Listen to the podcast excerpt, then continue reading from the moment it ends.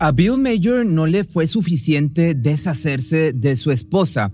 Posterior a su crimen, casi perfecto por cierto, se dedicó a maltratar a sus dos hijos pequeños de manera física, emocional e íntima. Nadie tenía idea de las atrocidades ocurridas al interior de su domicilio, mucho menos de lo que fue capaz para borrar todo rastro del asesino. Pensó que dos décadas después ya no tendría que pagar por sus actos. Sin embargo, no contaba con que su hija jamás olvidaría la calidez que alguna vez su madre le brindó e hizo lo posible con tal de llevar a su propio padre al estrado. Marlene tuvo la desdicha de cruzar su camino con el hombre que sería el padre de sus hijos y su asesino.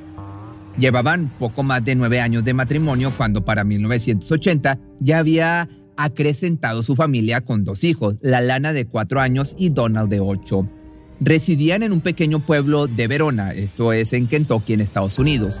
Sin embargo, su convivencia no era precisamente la más característica de una familia feliz. Por el contrario, como pareja se encontraba en su peor momento. Discusiones, gritos y un ambiente hostil era lo que le rodeaba cada día. Lo cierto es que les vendría muy bien una separación, mas hasta el momento parece que poner ese tema sobre la mesa no es una opción. En su lugar siguieron sembrando raíces en el domicilio y para septiembre de ese mismo año un nuevo trabajador se unió como parte fundamental en la casa. Su nombre era Glenn Killer de 28 años. Fue contratado como personal de mantenimiento, pero su relación con sus jefes poco a poco fue sobrepasando los límites de lo laboral y pasó a convertirse en un querido amigo. Extrañamente, Bill comenzó a pedirle cosas muy fuera de lo común, pues de pronto un día se encontraba solicitando a su amigo y trabajador que pasara tiempo a solas con su esposa. Así, mientras el matrimonio seguía hundiéndose en decadencia, Marlene había encontrado en Glenn un hombro en el cual recargarse esto curiosamente incitado por su propio esposo. Lo que la mujer no sabía era que ese proceder tan fuera del ordinario no era más que el primer paso para llevar a cabo el siniestro plan de Bill, el cual fue puesto en marcha el 12 de octubre de 1980. La noche ya había cubierto las calles y los niños descansaban en su habitación. No obstante, de pronto fueron despertados por su padre que sin explicación alguna los dejó encargados con su vecino. Todo parecía indicar que debía hacer algo y no podía hacerse cargo de ellos, así como tampoco su esposa. Entonces, sin sospecha de que un crimen se estuviera cometiendo, los niños amanecieron en la casa de al lado hasta que durante las primeras horas de la mañana Bill los recogió.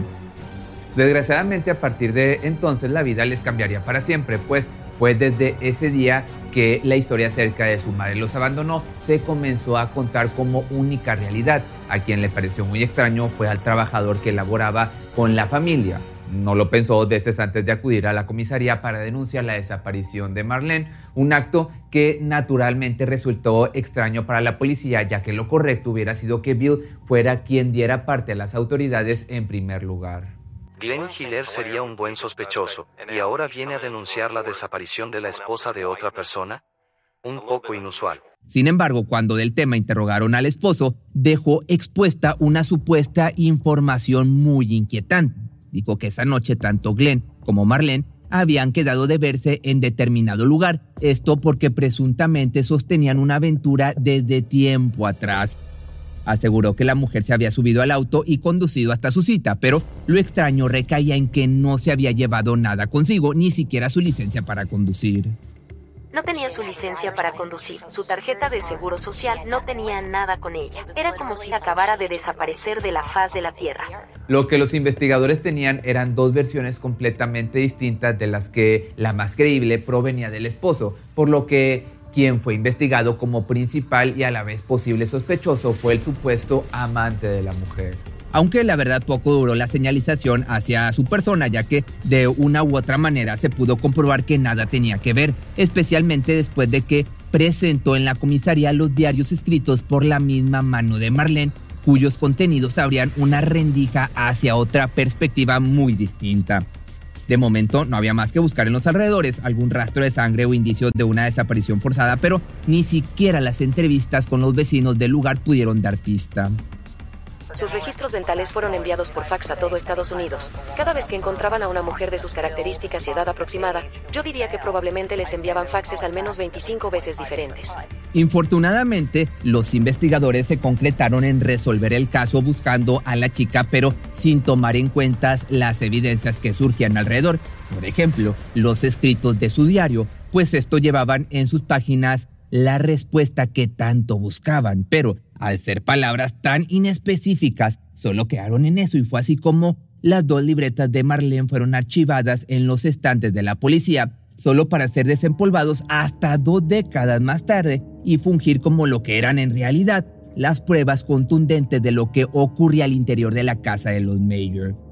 Entonces, conforme fueron pasando los días, el caso, pues ya te puedes imaginar, fue perdiendo interés de esta manera, al poco tiempo y sin ninguna atadura o complicación, Bill decidió tomar a sus hijos y llevárselos a otro lado.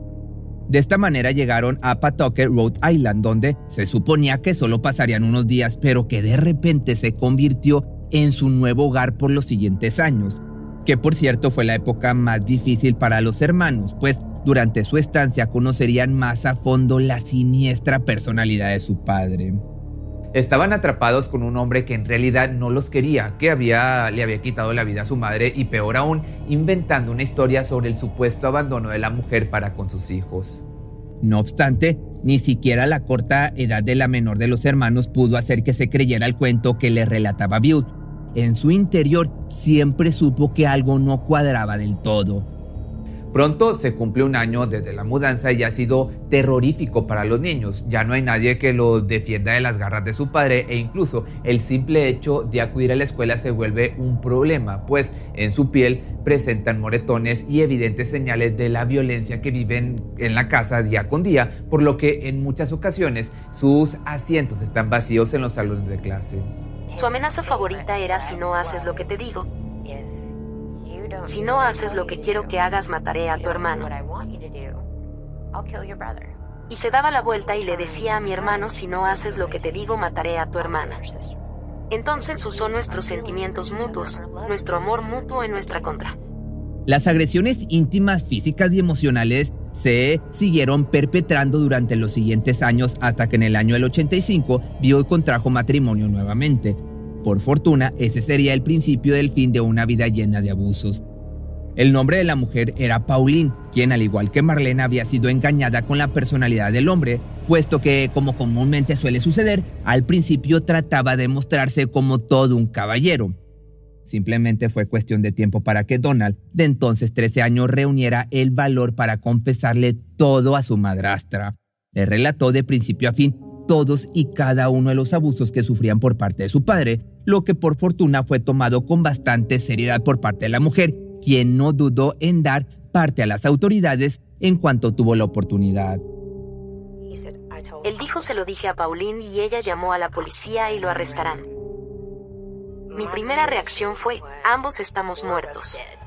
A los pocos días, la policía ya estaba tocando la puerta del domicilio de los Mayor en Pawtucket, esto es en Rhode Island. El arresto quedó grabado en los recuerdos de los hermanos, pero finalmente pudieron descansar de las garras de Bill, quien fue sentenciado a 15 años de prisión, por lo que aún siendo menores de edad tuvieron que regresar a su natal Verona, esto en, esto en Kentucky, para quedar bajo el cuidado de su abuela materna. Fue ahí donde todo comenzó que la Dana se enteró de la cruda y siniestra verdad, puesto que al poco tiempo su abuela le reveló algo totalmente espantoso. Le dijo, tu madre está muerta, tu padre le quitó la vida. De momento nadie estaba a cargo del caso ni se intentaba dar con el paradero de los restos del cuerpo de la mujer, pero finalmente tenía la respuesta que ella siempre predijo en su interior fue así que con el paso de los años ella misma se encargó de desempolvar los archivos policiales. Se puso como meta llegar al fondo de todo y tomando una libreta y un lápiz comenzó a escribir cada detalle que le parecía relevante. Dalana para ese momento ya no era una niña, ahora era una mujer lo suficientemente decidida como para resolver el caso del homicidio de su madre. En eso estaba cuando su padre cumplió 12 años de sentencia tiempo en el que lo dejaron salir por buena conducta. Dicha situación la paralizó de miedo por unos días, sin embargo, lo tomó como una motivación para seguir investigando y llevar nuevamente tras las rejas a Bill. Posteriormente acudió a la comisaría para solicitar todas las evidencias y los archivos del caso de Marlene, entre ellos sus dos diarios, lo que leyó la dejó totalmente impactada y perpleja. Me levanté temprano esta mañana y fui a buscar a Donald para ir a la escuela y encontré a Bill con él. Intentó ocultar lo que estaban haciendo, pero sé lo que vi. Le dije que no me tocara nunca más y que si volvía a tocar a Donald, lo mataría. Sumada a esta revelación, se encontró en los archivos que años atrás se había descubierto un cráneo humano. Sin embargo, dada la tecnología del momento, no había sido posible determinar su identidad, especialmente en la forma tan desgarradora en que fue encontrado. Para los años 80, la única manera de dar identidad a restos humanos era por medio de la dentadura, pero por alguna razón, quien abandonó esa parte del cuerpo se dio a la tarea de arrancar diente por diente, quizás, o bueno, no quizás, evidentemente en un intento de que no fuera identificado. No había rostro, no había mandíbula. Era solo la parte superior del cráneo la que tenía un agujero de bala distintivo justo en la parte superior. De manera que por mínima que fuera, existía la posibilidad de que se tratara de Marlene. Por eso, la lana no dudó en seguir cavando en las inmediaciones de donde se había descubierto el hallazgo. Lo hizo sin parar por varios días sin encontrar absolutamente nada se encontraba inmersa en esa tarea cuando, luego de una repentina apertura del caso, se comunican con ella para decirle que gracias a la tecnología ahora solo necesita un fragmento del cráneo para descubrir de quién se trata, por lo que no duda en someter los restos a una prueba de ADN. Tiempo después, recibe la respuesta que tanto había esperado. Su madre sí estaba sin vida y ese cráneo le pertenecía a ella. Ahora el caso había pasado a convertirse en un asesinato, del cual el primer sospechoso era Bill, pero no se le podía acusar por simples escritos en el diario de la mujer, y es aquí cuando el propio padre del sospechoso entra en escena. La policía había hablado con él para que colaborara. Esperaban conseguir una confesión y finalmente procedió con el arresto. Parecía una tarea difícil, sin embargo, fue cuestión de una llamada telefónica para que todo saliera a la luz. Bill, dije, te estoy llamando porque quiero saber algo, y él dijo, ¿qué cosa? Le dije, ¿por qué no me dices dónde enterraste a Marlene? Sigo manteniendo llamadas con el Anaí. Quiere saber dónde está su madre para poder conseguir sus huesos, ponerlos en un ataúd y cerrar el asunto. Sí, que me encarcelen de por vida. Cristo, Bill, al menos podría ser lo suficientemente decente como para decirle dónde la dejaste. Le diré dónde está el cuerpo si me lo hace saber. Y luego ella me lo devolverá de nuevo y luego haré que los policías de Kentucky vengan aquí para arrestarme y llevarme de regreso ahí otra vez. ¿Has cometido el crimen perfecto? Le pregunta a su padre para seguir la conversación y entonces él responde que de ser perfecto nadie se hubiera enterado. En ese momento los investigadores obtienen la confesión que tanto habían estado esperando, especialmente después de que agregara a la llamada que no sentía ningún tipo de remordimiento por los hechos. Y a su vez no pasó mucho tiempo antes de que fuera arrestado y al fin después de casi dos décadas se descubrió que había sido una fuerte discusión la que lo había llevado a quitarle la vida le dio un tiro en la cabeza, se deshizo de lo único que podía darle una identidad y metió el resto del cuerpo en su auto para luego lanzarlo a las profundidades de un río en Ohio.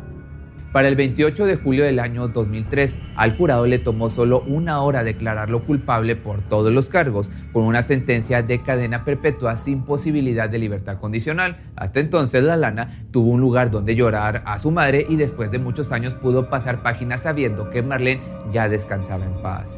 Si te gustó este video, no olvides seguirme en mi TikTok que me encuentras como Pepe Misterioso. Aquí subo videos de mis gatos y de mis perros y también tengo una nueva página que me encuentras como Algo para Siempre by Pepe. Aquí hago videos sobre deportes y personajes importantes. Atención a todos los amantes del terror. ¿Están listos para sumergirse en las profundidades del misterio?